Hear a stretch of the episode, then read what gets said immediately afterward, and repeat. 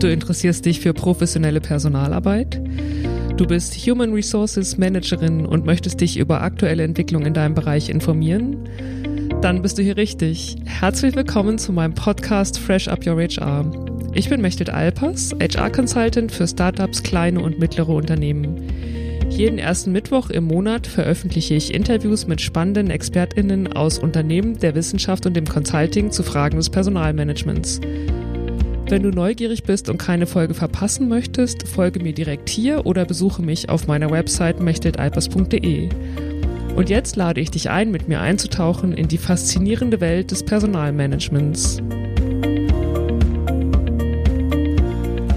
Herzlich willkommen zu einer neuen Folge von Fresh Up Your HR. Heute geht es um das Thema People Management für Gründerinnen. Welche People-Themen sind aus Gründerinnen-Sicht besonders wichtig? Ab wann sollten sich Gründerinnen um People-Themen kümmern und wie können sie diese erfolgreich angehen? Darüber spreche ich mit meinem heutigen Gast Julia Derndinger. Herzlich willkommen, Julia. Ja, vielen Dank für die Einladung. Julia, du hast einen Lebenslauf, aus dem deine Faszination für Unternehmensgründungen deutlich wird. Du bist selbst erfolgreiche Unternehmerin, du hast verschiedene Unternehmen gegründet und du hast zahlreiche Unternehmerinnen auf ihrem Weg von der Unternehmensgründung zu siebenstelligen Umsätzen begleitet. Und in der Berliner Startup-Szene bist du bekannt als die Gründertrainerin. Du kannst also beim Thema People Management für Gründerinnen sowohl aus deiner eigenen Erfahrung, aus deinen diversen Gründungen, als auch aus deiner Beratungspraxis berichten. Und ich denke, das ist wirklich ein großer Erfahrungsschatz, von dem unsere Zuhörerinnen profitieren können. Bevor wir aber ganz konkret in das Thema einsteigen, würde ich gern noch mehr über deinen Hintergrund erfahren. Deshalb meine ersten Fragen an dich. Wer ist Julia Derndinger und wie bist du die geworden, die du bist? Oh Mann, das ist aber eine große Frage. Ja. ja, ähm, ja, Julia Derndinger, ich bin Unternehmerin, Gründerin und du hast das schon gesagt, als Gründertrainerin unterwegs. Von dem Namen und dem Brand verabschiede ich mich gerade so ein bisschen. Aber du hast das schon richtig gesagt. Ich habe eine Leidenschaft für Unternehmertum und auch für Menschen, die etwas aufbauen. Ich glaube, man muss das gar nicht immer Gründer oder Unternehmer nennen. Ich würde vielleicht sagen Macher. Äh, Menschen, die einfach machen und in die Umsetzung kommen. Ich glaube, davon können wir gar nicht genug haben. Und ich habe Freude, diesen Menschen zu helfen, ja, bessere Entscheidungen zu treffen, weil man doch manchmal auch ein bisschen nach Austausch sucht, Zusprache braucht und bei so Entscheidungen alleine ist. Und es macht mir Spaß, Menschen, die in die Umsetzung kommen, dabei zu unterstützen. Und du hast das schon gesagt, ich habe selber verschiedene Dinge gegründet. Ich habe meine Konzernkarriere mal bei Bertelsmann und E Plus angefangen, habe aber schnell gemerkt, dass ich mit meinem Macherdrang da auch an die an die Wände des Möglichen laufe. Und so habe ich dann den Weg in die Selbstständigkeit in Richtung Unternehmertum gefunden, habe erst eine Firma gegründet, die Handyanhänger in Asien herstellt, ähm, habe dann Lizenzen gekauft von Disney und Looney Tunes und Peanuts, um einen nachhaltigen Wettbewerbsvorteil zu haben. Und nach vier Jahren bin ich dann nach Berlin umgezogen, weil ich dahin wollte, wo die ganzen Internet- und Technologiefirmen in Deutschland entstehen und ähm, habe für die Entrepreneurs Organization so einen Accelerator aufgebaut und auch selber noch verschiedene Firmen gegründet und geführt. Und die Firmen sind alle noch erfolgreich am Markt? Das wäre schön. Leider sind tatsächlich einige Firmen äh, nicht mehr erfolgreich am Markt. Äh, Gott sei Dank und glücklicherweise ähm, sind die Firmen, die dann eingestellt wurden, das nicht zu meinen Zeiten passiert, sondern immer nachdem ich raus war oder Anteile auch verkauft hatte. Ähm, aber das ist vielleicht auch, ja, wenn man etwas baut und aufbaut, das ist nicht immer garantiert, dass das auch langfristig erfolgreich wird. Woher kommt diese Faszination für das Gründen? Also du hast schon gesagt, du magst es machen, ähm, etwas in die Welt bringen. Und jetzt gerade verstehe ich, dass du in der Regel auch äh, hauptsächlich in den Gründungsphasen die Unternehmen aufbaust und dann auch weiterziehst. Habe ich das richtig verstanden? Also für meine eigenen Gründungen stimmt das vielleicht so. Da war ich in der Regel ein, zwei, vier Jahre dabei. Ähm, in meiner Beratungspraxis habe ich mich tatsächlich auf die spätere Phase spezialisiert. Also zu mir kommen Gründer und Unternehmer, die schon ein paar Millionen Umsatz machen, die auch schon ein Team haben, die vielleicht 50 Mitarbeiter haben. und die so mit ihren Entscheidungen, unternehmerischen Entscheidungen, strategischen Entscheidungen alleine sind, vielleicht nicht alles mit Investoren, Co-Foundern oder Mitarbeitern besprechen können oder manchmal im Idealfall sitzen auch alle zusammen am Tisch, denen helfe ich. Also insofern glaube ich, ich kann beides. Ähm, aber es ist halt auch gar nicht so einfach, ein Unternehmen zu mehr als zwei, drei, vier Millionen aufzubauen. Klar. Ähm, in unserem Vorgespräch, Julia, hast du gesagt, dass das Business für Gründerinnen immer im Vordergrund steht und auch stehen muss. Und gleichzeitig findest du es für Startups wichtig, sich rechtzeitig und kompetent um People-Themen zu kümmern, weil nur so ein langfristig erfolgreiches Unternehmen aufgebaut werden kann. Welche Erfahrungen hast du in deinen Gründungen mit People-Themen gemacht? Hm, so ein bisschen wie du die Frage stellst, hört sich das so an, entweder oder. Ich glaube, wir haben kein Business ohne People. Also ich versuche immer zu erklären, wenn ich heute eine Idee habe und in die Umsetzung gehe und ich bin der Einzige, der irgendwas macht, dann bin ich halt selbstständig, dann ist es kein Unternehmen. Ein Unternehmen ist, wo die Leistungserbringung auch auf verschiedenen Schultern stattfindet.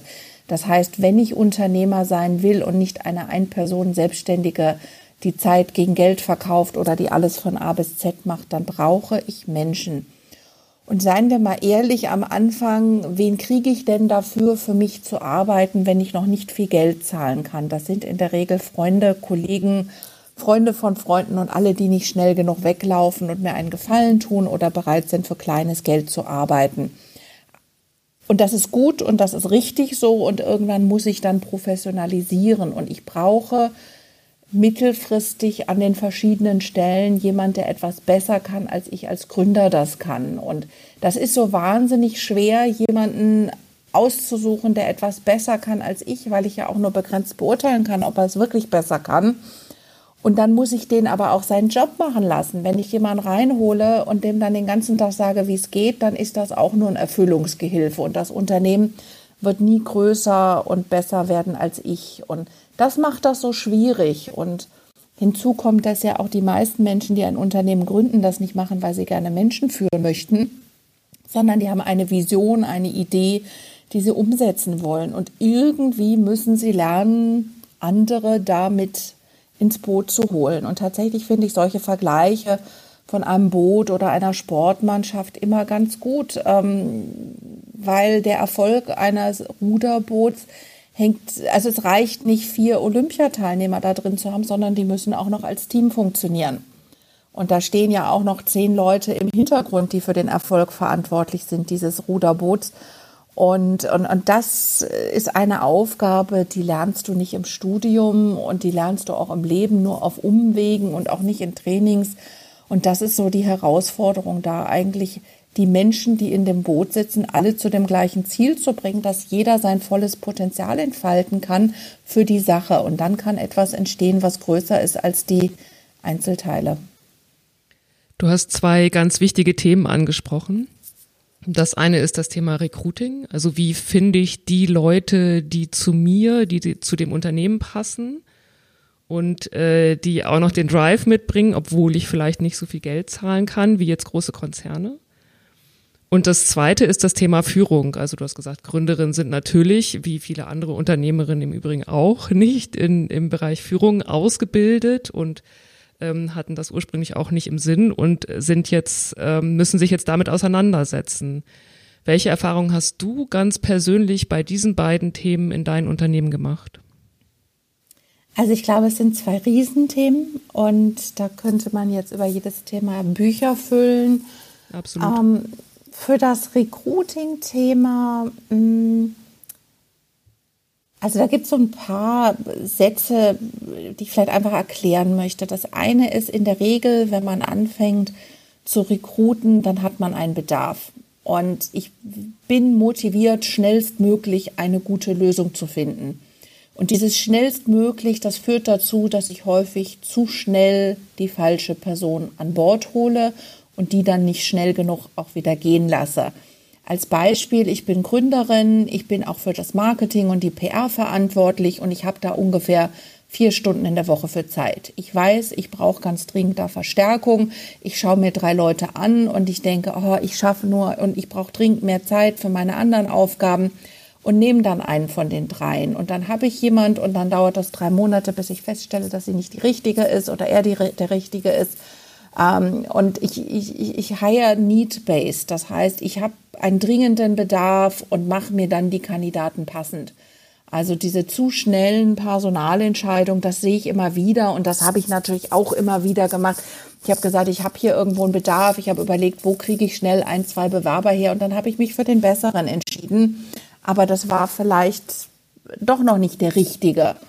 Ähm, also dieses Need-Based Hiring oder, und das gilt andersrum auch. Ich habe einen Mitarbeiter, der seinen Job einfach nicht gut macht, aber er macht ihn halt und er macht ihn acht Stunden am Tag. Und die Vorstellung, wenn ich den jetzt kündige, dass ich den Job dann morgen mitmachen muss, der lähmt mich einfach, weil ich sage, wann soll ich denn die acht Stunden noch hinten dran hängen? Also diese Entscheidung unter Zeitdruck, sich nicht genug Zeit nehmen für die richtige Entscheidung, das wäre so der erste Satz, den ich mitgeben wollte. Und der zweite Satz wäre so ein bisschen, wer bin eigentlich ich und wen brauche ich, damit ich gut mit dem arbeiten kann. Ich glaube, es gibt bei jeder Stelle, die ich zu besetzen habe, immer inhaltliche Anforderungen. Die kann ich häufig definieren. Da gucke ich, wer macht das heute und wie macht er das. Aber ich muss auch jemand finden, der zu mir passt, gerade wenn der mit mir als Gründer zusammenarbeitet. Und dafür muss ich erstmal wissen, wie bin ich selber. Ich bin selber zum Beispiel ein sehr ausgeprägter Macher und ich würde wahrscheinlich immer dazu neigen, jemanden zu suchen, der ähnlich ist wie ich. Hm. Was ich aber brauche, ist jemand, der ordentlicher und sorgfältiger arbeitet als ich, hm. weil ich gebe das Tempo vor, ich laufe vorweg, weg, ich stoße Dinge an, aber niemals sollte man mich die letzte Version der Pressemitteilung lesen und versenden lassen, weil ich da garantiert noch drei Schreibfehler einbaue ähm, oder zu schnell auf Senden drücke oder oder oder. Hm. Und das ist auch nicht schlimm, ich bin deswegen kein schlechter Mensch, aber man sollte genau wissen, wo kann man mich einsetzen und wen brauche ich in meinem Team, um zu einem Top-Ergebnis zu kommen. Also das erste Bewusstsein, wie bin ich und wen brauche ich, um mich zu ergänzen und was sind die Anforderungen an die Rolle äh, oder die Stelle, die ich zu besetzen habe. Das wären jetzt so die zwei wichtigsten Dinge. Vielleicht als drittes noch, wenn es nicht hell auf Begeisterung ist, ist es Nein. Ähm, also wenn ich mich für einen Bewerber nicht begeistern kann und Lust habe, mit dem zu arbeiten, dann sollte ich den nicht reinholen, weil der geht auch nicht von alleine wieder weg. Also der braucht dann Feedback, der braucht Training, der braucht irgendwas, der nimmt allen Energie. Also wenn ich nicht vollends überzeugt bin, dass der uns und das Team besser macht, dann ist das Nein. Und das Gleiche gilt auch für die Ende der Probezeit und das Gleiche gilt auch für das Aufheben von Befristung von Arbeitsverträgen. Wenn ich nicht voller Euphorie reingehe und sage, ja, der ist hier richtig von den Werten, von der Kultur, aber auch vom Skillset, dann sollte ich dem keinen Arbeitsvertrag geben. Hm. Ähm, daraus ergeben sich für mich zwei Fragen. Das eine ist die Frage, ähm, was du empfiehlst, wie dieses Dilemma zu lösen ist zwischen, okay, ich soll mir Zeit nehmen für das Recruiting, damit ich auch den oder die richtige finde. Und andererseits habe ich ja gerade in der Anfangsphase äh, im besten Fall ein schnelles Wachstum und brauche schnell viele Mitarbeiterinnen. Wie löst du das Dilemma?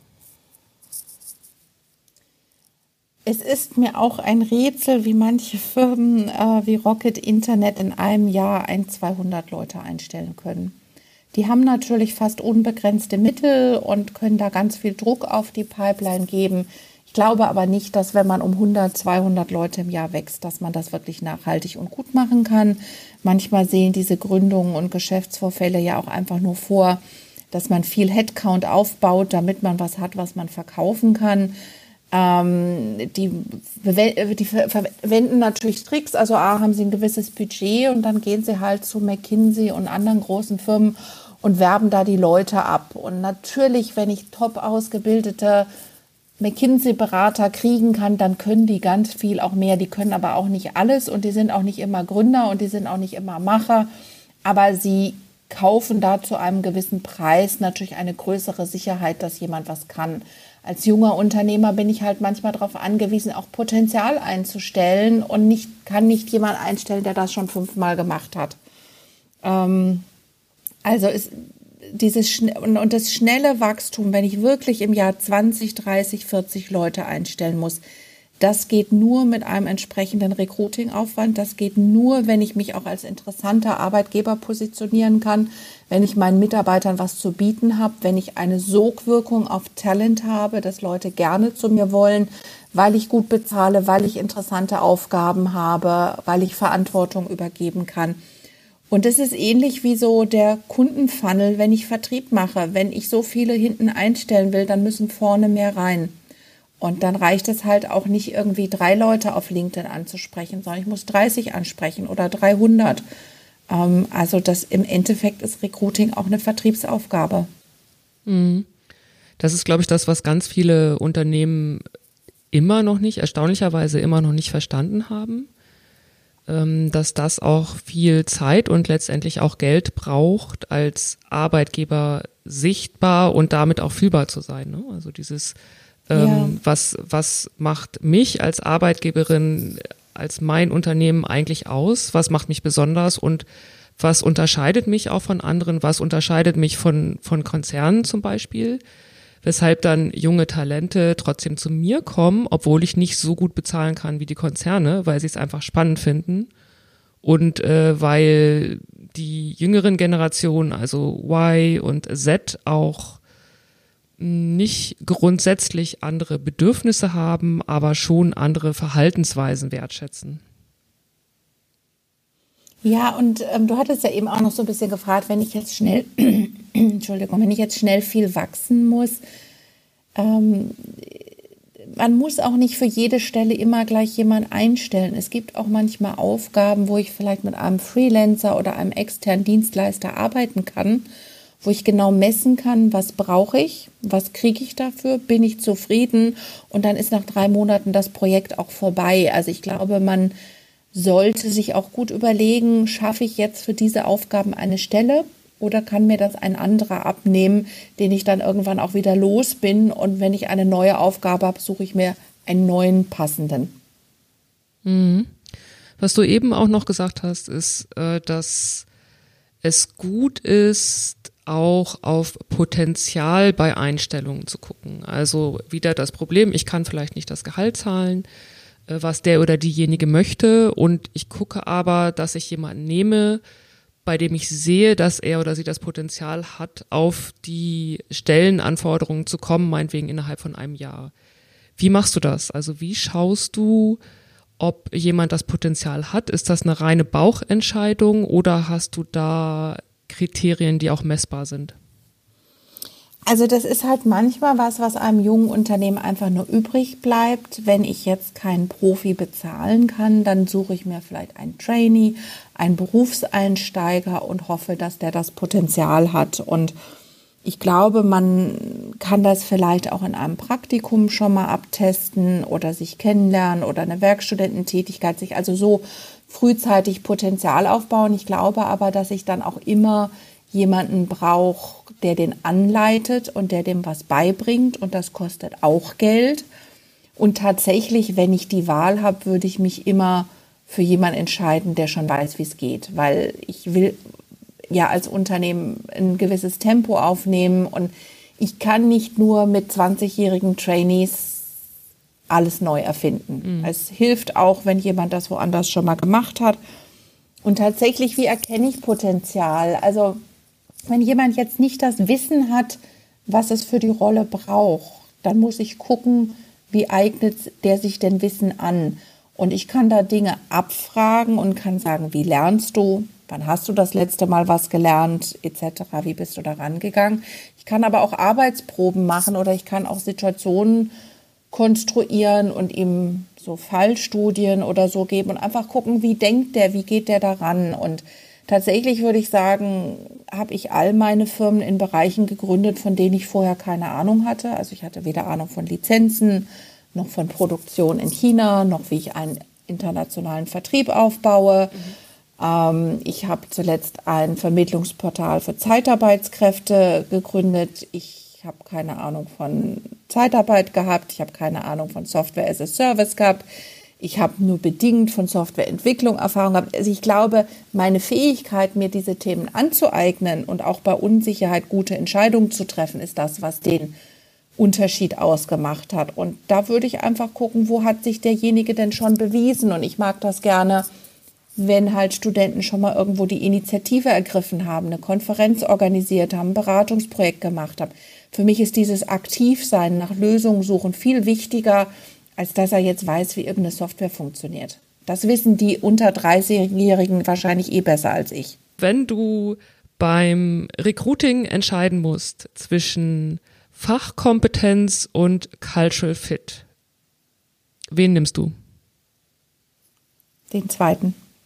Eindeutig. Ähm, ich glaube, da habe ich auch mehrfach in meinem Leben Fehler gemacht gebe mal ein Beispiel. In einer meiner ersten Firmen hatte ich äh, auf einer Stelle zwei Kandidaten und ich habe mich für die besser qualifizierte entschieden mit einem Studium statt für die Person mit einer Ausbildung. Und die Person hat auch gut gearbeitet, aber ich bin immer wieder an Punkte gekommen, wo es einfach in der Persönlichkeit gehakt hat. Und das war was ganz Triviales die war einfach zu laut für mich. Also die war so extrovertiert und fröhlich und laut und, und impulsiv und dadurch auch so ein bisschen, glaube ich, hier und da mal schludrig, wenn ich das richtig erinnere, als Beispiel. Und ähm, die andere war vielleicht ein bisschen ruhiger, verhuschter und, und die haben beide gleich gute Arbeitsproben abgeliefert und ich dachte, ach, wenn ich fürs gleiche Geld noch jemand mit dem Studium kriege, dann ist das bestimmt besser qualifiziert. Und das ist jetzt auch wahrscheinlich 20 Jahre her, dass ich diese Entscheidung getroffen habe. Aber ich würde mich immer für den besseren Cultural Fit und auch die Fähigkeit, Konflikte zu lösen. Und das finde ich eigentlich auch eine gute Frage für einen Bewerber. Wo warst du schon mal mit einem Vorgesetzten oder einem Kollegen in einem Konflikt und wie hast du das gelöst? Mhm. Das verrät so viel darüber und ich bewundere immer Menschen, weil ich selber da nicht perfekt bin, Dinge anzusprechen und, und zu lösen. Und ich glaube, dass es in jeder Beziehung, Arbeitsbeziehung, privater Beziehung immer mal Konflikte gibt. Und wenn man dann die Fähigkeit hat zu sagen, halt, stopp, da hast du mich abgehangen, da hast du mich verletzt, ich brauche was anderes, können wir bitte reden, ist dreimal mehr wert als irgendwie die letzten fünf Prozent Excel-Skills, weil das ist alles aneigbar. Hm. Ja, da bin ich komplett bei dir, weil letztendlich, wenn Konflikte nicht angesprochen werden, geht extrem viel Energie in diesen Konflikt und dann habe ich wieder Mitarbeiterinnen, die nur semi-produktiv sind. Wenn wir da weiterdenken, bedeutet das ja, dass du dem Thema Weiterentwicklung, Weiterbildung im Unternehmen auch eine große Bedeutung beimisst. Wie gehst du das an? Also auch wieder das Thema ähm, in der Anfangsphase zu sein oder vielleicht auch schon im Wachstum. Alles geht sehr schnell.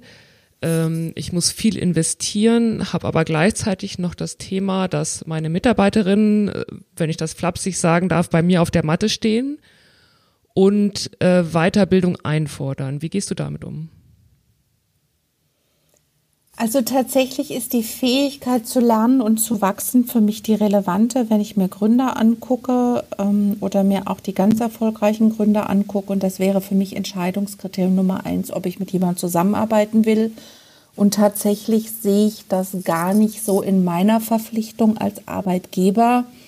Die Frage ist ja, was braucht jemand, um sich weiterzuentwickeln? Und ja, vielleicht bedarf es hier und da mal ein bisschen Budget für Coaching oder ein Seminar oder irgendwas. Aber eigentlich ist alles Wissen da draußen vorhanden. Und mir ist das total wichtig, Mitarbeiter in die Eigenverantwortung zu schicken. Ja, wenn du ein bisschen Zeitkapazität dafür brauchst oder ein bisschen Budget, daran wird das nicht scheitern.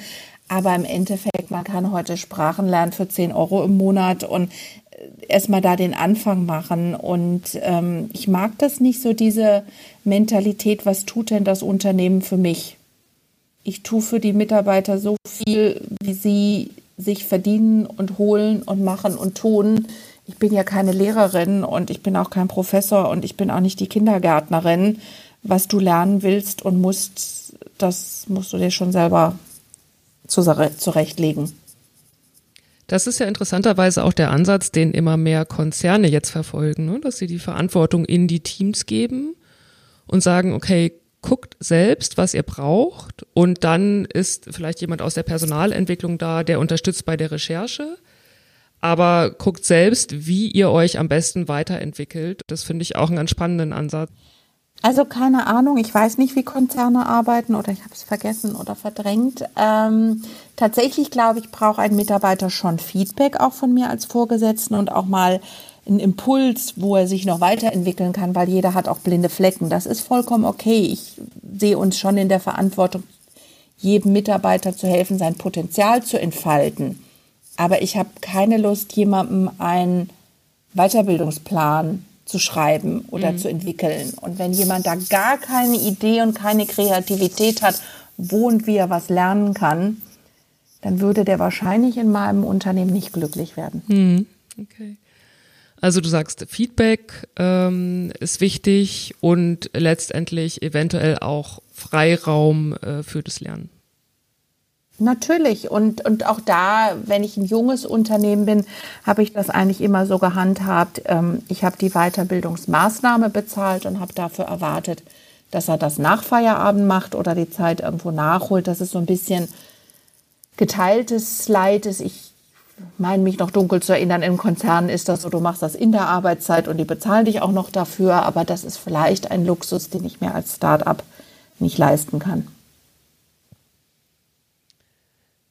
Das Thema Weiterbildung gehört so in diesen Bereich äh, Mitarbeiter Retention. Also wie kann ich meine Mitarbeiterinnen auch halten? Ähm, Gerade die Generation Z ist relativ wechselwillig, also teilweise nach einem Jahr, teilweise nach zwei Jahren. Und was sehr häufig genannt wird bei Befragungen der jungen Generation ist das Thema Benefits. Ähm, meistens ist gar nicht das Gehalt das Wichtigste, also die Höhe des Gehalts. Es ist wichtiger, bestimmte Benefits zu haben. Welche Empfehlungen hast du da? Wie gehst du damit um mit dem Thema Compensation and Benefits und wie gewichtest du das? Ich habe keine Ahnung und wenn irgendjemand einen Online-Kurs findet, wie man Generation Y und Z führt, dann wird der, glaube ich, Multimillionär. Es ist mir ein Rätsel und ich kann das noch nicht beantworten. Und ich habe zum Glück oder leider oder irgendwas noch sehr wenig mit dieser Generation zu tun. Und wenn sie mir über den Weg läuft, ist sie halt eher in der Unternehmerrolle oder Gründerrolle. Mhm. Ähm, da bist vielleicht du die Expertin. Also es ist vielleicht ganz generell zu dem Thema Benefits. Ich finde es immer schwierig, wenn jetzt einer kommt und für sich was Individuelles aushandelt. Ich finde es okay, wenn einer Bedürfnisse hat, weil er Familie, Kinder oder sonstige Verpflichtungen hat. Wenn er sagt, er kann nicht 40 Stunden arbeiten, dann bin ich bereit, mit jedem einen Vertrag zu schließen, der weniger ist, wenn der halbwegs verbindlich ist. Aber es würde mir jetzt schwer fallen, wenn jemand kommt und sich als Benefit irgendwie außer oder selbst ein Firmenhandy, wenn sonst keiner ein Firmenhandy hat und der eigentlich keins braucht, der sich das aushandelt. Ich glaube, das bringt ein Ungleichgewicht rein. Ähm, das mag ich schon mal nicht. Und ansonsten, also wenn ich wirklich viel auf Generation Y und Z angewiesen bin, dann würde ich jetzt rangehen und gucken, was sind die Bedürfnisse und wo findet man da einen gemeinsamen Nenner, was man anbieten kann, was man für alle anbieten kann ähm, und was sich auch das Unternehmen leisten kann. Ähm, ja, und ich muss mich aber dann auch fragen, also ich, ich kriege das natürlich auch mit, dass den Selbstverwirklichung und Freiheitsgrade und sich nicht totarbeiten wichtiger ist. Mhm. Dann muss ich mich aber auch fragen, sind das die richtigen Mitarbeiter, die ich brauche? Ich brauche keine Leute, die sich 60 Stunden lang ausbeuten. Aber wenn jemand lieber eine Weltreise macht und TikToks drehen möchte und das nicht zur Erfüllung meines Jobs oder meiner Stelle beiträgt, dann ist er vielleicht bei mir auch nicht richtig. Er könnte und dann TikTok-Videos fürs Recruiting Zum drehen. Beispiel. Und da brauche ich den vielleicht auch nicht zwingen, dass er von 8 bis 18 Uhr bei mir im Büro sitzt. Dann würde ich vielleicht sagen, dann lass uns doch gucken, wie viel Output du kreieren kannst und was mir das wert ist. Dann kann ich dich über Ziele führen. Oder ich sage dir, ich gebe dir 10.000 Euro und dafür musst du auch noch, keine Ahnung, ähm, die Materialien dafür bezahlen. Du schreibst mir eine Rechnung. Ähm, aber tatsächlich habe ich Probleme mit diesem Freiheitsgedanken, Selbstverwirklichung und irgendwas, weil im Endeffekt, wenn ich jemand bezahle und ihm eine Stelle anbiete, ich möchte auch, dass jemand motiviert ist, da zu arbeiten und die extra Meile zu geben. Ich weiß, dass nicht jeder sich über seine Arbeit definiert und das ist auch okay, aber das ist nicht unbedingt, wie man ein Startup aufbaut. Vielleicht werden die dann woanders doch glücklicher als bei mir. Ich glaube, eine große Rolle spielt ähm, die, die, ob die Aufgabe als sinnvoll empfunden wird. Und wenn das so ist, also wenn die Aufgabe als sinnvoll empfunden wird und das ein cooles Team ist, dann sind auch diejenigen, die vorher sagen, mir ist aber die, die, ähm, die Freizeit extrem wichtig, Work-Life-Balance, äh, häufig bereit, noch eine extra Meile zu gehen. Und das ja, ist meine Erfahrung. Ich muss aber im Leben auch viele Dinge tun, die ich nicht sinnvoll finde. Das fängt bei der Steuererklärung oder Parkticket kaufen oder irgendwas an. Und ehrlich gesagt möchte ich keine Energie aufbringen, Leuten die Basics beizubringen. Und das fängt für mich an mit, wenn ich morgens ins Büro gehe und um neun ist Arbeitsbeginn, dann ist für mich der Rechner hochgefahren und der Kaffee gekocht. Oder wenn ich Termine habe, dann sind die verbindlich und dann habe ich eine proaktive Kommunikation das hat für mich auch was mit Wertschätzung und Respekt zu tun. Und ich weiß, dass das zum Teil nicht mehr vermittelt wird als Werte, aber dann würde ich auch sagen, dann passt das für mich nicht. Okay, ich nehme den Tipp mal auf, äh, einen solchen Online-Kurs zu entwickeln.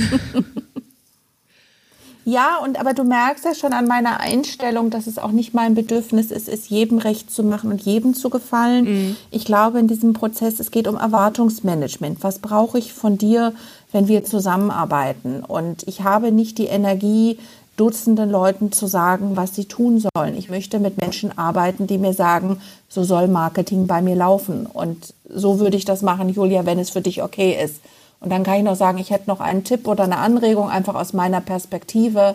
Aber im, im Endeffekt möchte ich mit Menschen arbeiten, die eigenverantwortlich Themen vorantreiben. Das ist ja genau das, äh, wenn wir die, den Blick zurückrichten auf, ich glaube, eine Viertelstunde vorher haben wir über Employer Branding gesprochen. Das ist ja genau das, auch diese Ecken und Kanten zu zeigen. Also zu sagen, okay, das sind meine Erwartungen, das sind meine Werte ähm, wenn du die nicht teilst, dann bist du hier auch nicht richtig und wirst hier nicht glücklich. Und du bist trotzdem in Ordnung. Also genau. das ist keine Wertung der anderen Person. Genau. Ähm, ich weiß nur, wie begrenzt ich mich auch anpassen kann. Warum soll ich von jemand verlangen, dass er sich permanent verbiegt? Und es gibt Menschen, die kommen mit geregelten Arbeitszeiten gut klar. Und es gibt Menschen, für die ist das schon alleine eine Last wenn sie wissen, sie müssen um acht im Büro sein. Und da muss ich dann auf meine Bedürfnisse gucken und auch auf die Bedürfnisse des Geschäftsbetriebs. Was ich sagen wollte, ist, ähm, dass die, die Klarheit der Erwartungen und Bedürfnisse wichtig ist und dass das häufig, ähm, ich habe das häufig erlebt in Unternehmen, sowohl in meiner Beratung als auch im Angestellten-Dasein, dass das häufig nicht gemacht wird und zu großen Problemen führt, weil dann der eine denkt, okay, ich mache so und der andere aber denkt so, ich wollte aber so und ähm, das kann sich über Jahre hinziehen. Da würde ich gerne noch mal einhaken, weil das tatsächlich etwas ist, was mir ganz häufig passiert. Ich glaube, Gründer sind häufig enttäuscht, dass die Mitarbeiter nicht ganz so motiviert sind wie sie und so und wenn er dann sagt, oh, der Mitarbeiter ist nicht gut oder der ist schlecht oder irgendwas, dann ist immer meine erste Frage, ist dem Mitarbeiter klar, was du von ihm willst und was du erwartest? Ja.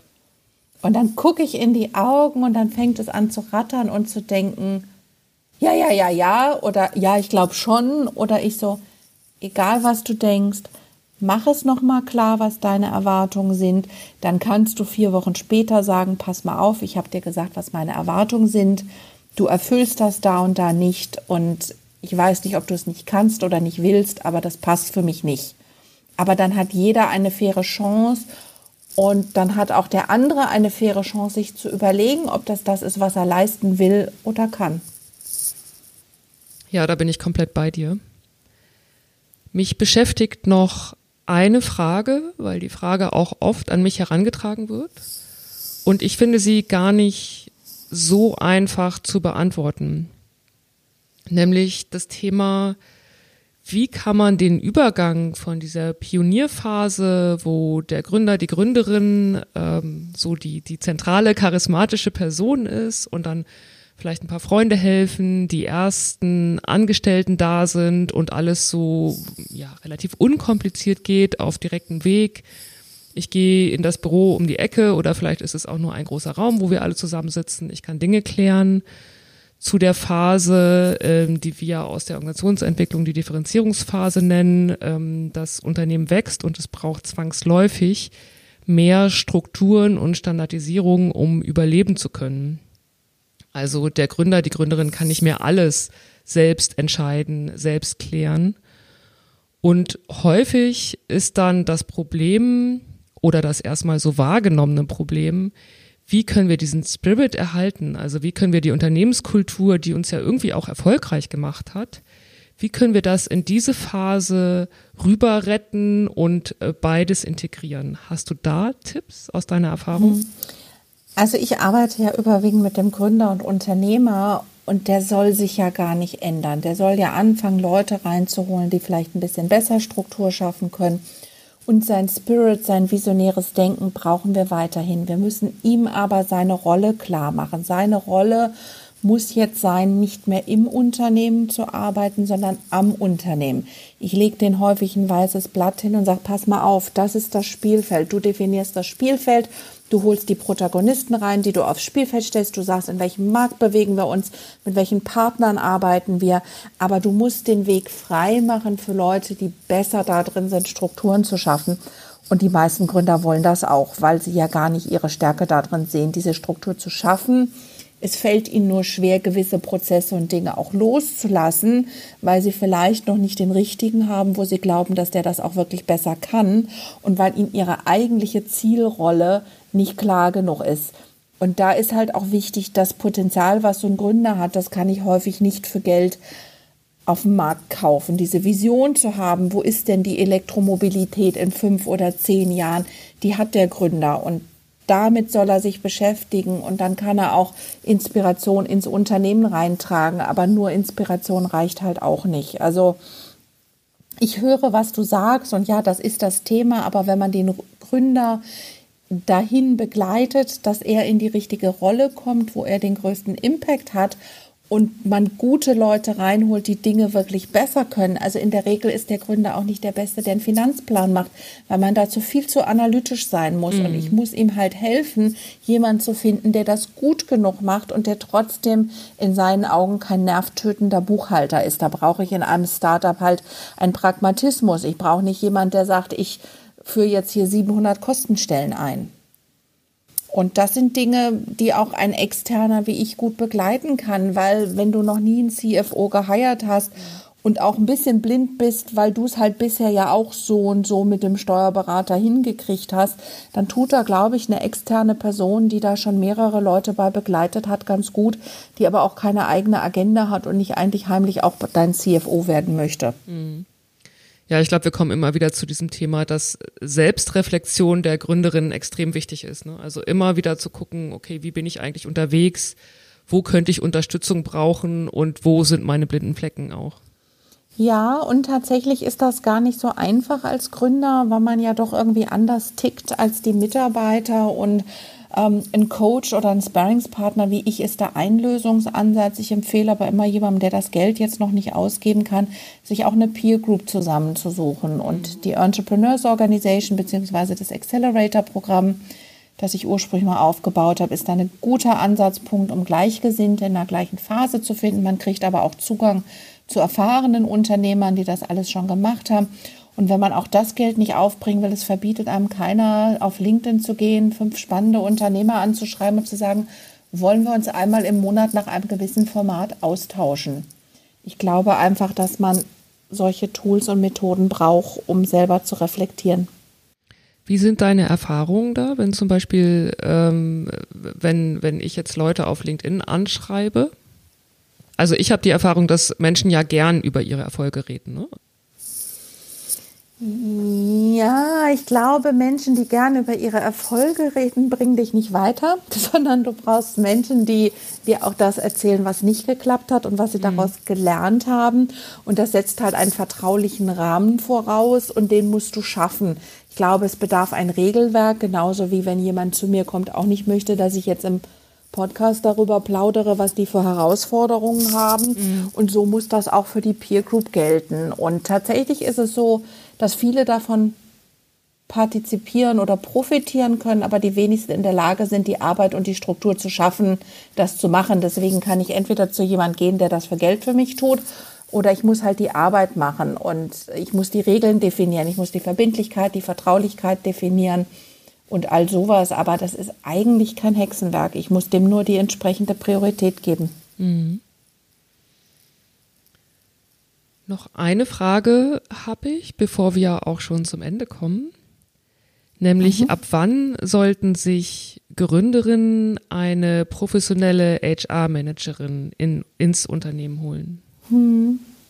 Also es hängt so ein bisschen von dem Unternehmen ab. Mein Erfahrungswert ist, dass es so ab gut 20 Leute Sinn macht, sich ein, eine dezidierte HR-Person zu suchen.